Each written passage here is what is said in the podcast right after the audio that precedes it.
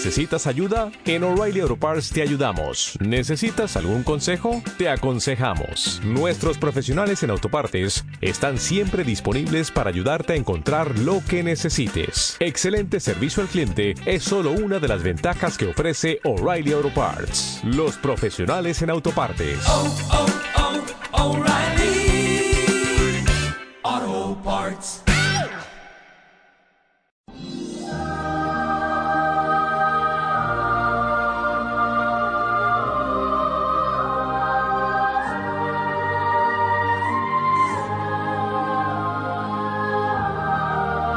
Una vida, un santo.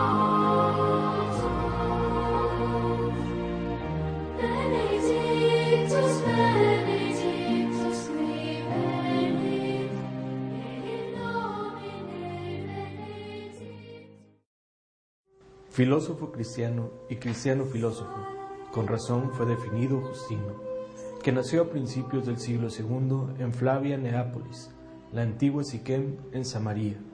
De familia pagana, pertenece a ese gran número de pensadores que en todo periodo de la historia de la Iglesia ha tratado de hacer una síntesis de la provisional sabiduría humana y de las inalterables afirmaciones de la revelación El itinerario de su conversión a Cristo pasa a través de la experiencia estoica, pitagórica, aristotélica y neoplatónica.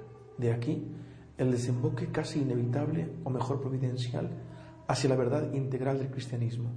Él mismo cuenta que insatisfecho de las respuestas que le daban las diversas filosofías, se retiró a un lugar desierto, a orillas del mar, a meditar, y que un anciano al que le había confiado su desilusión le contestó que ninguna filosofía podía satisfacer el espíritu humano, porque la razón es incapaz por sí sola de garantizar la plena posesión de la verdad sin una ayuda divina. Así fue como Justino descubrió el cristianismo a los 30 años.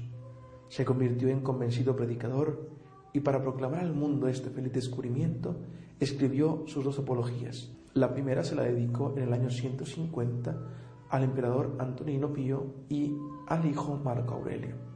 Escribió otras obras por lo menos unas ocho. Escribió otras obras por lo menos unas ocho.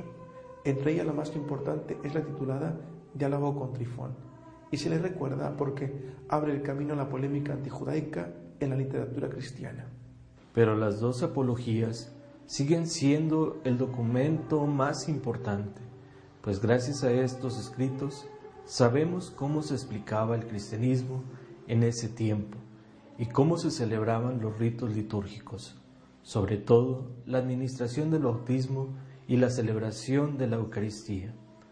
Aquí no se encuentra argumentos filosóficos, sino testimonios conmovedores de vida en la primitiva comunidad, de la que Justino está feliz de pertenecer. Yo uno de ellos. Semejante afirmación podía costarle la vida, y en efecto Justino pagó con la vida su pertenencia a la iglesia. Había ido a Roma y allí fue denunciado por Crescencio, un filósofo con quien Justino había disputado mucho tiempo.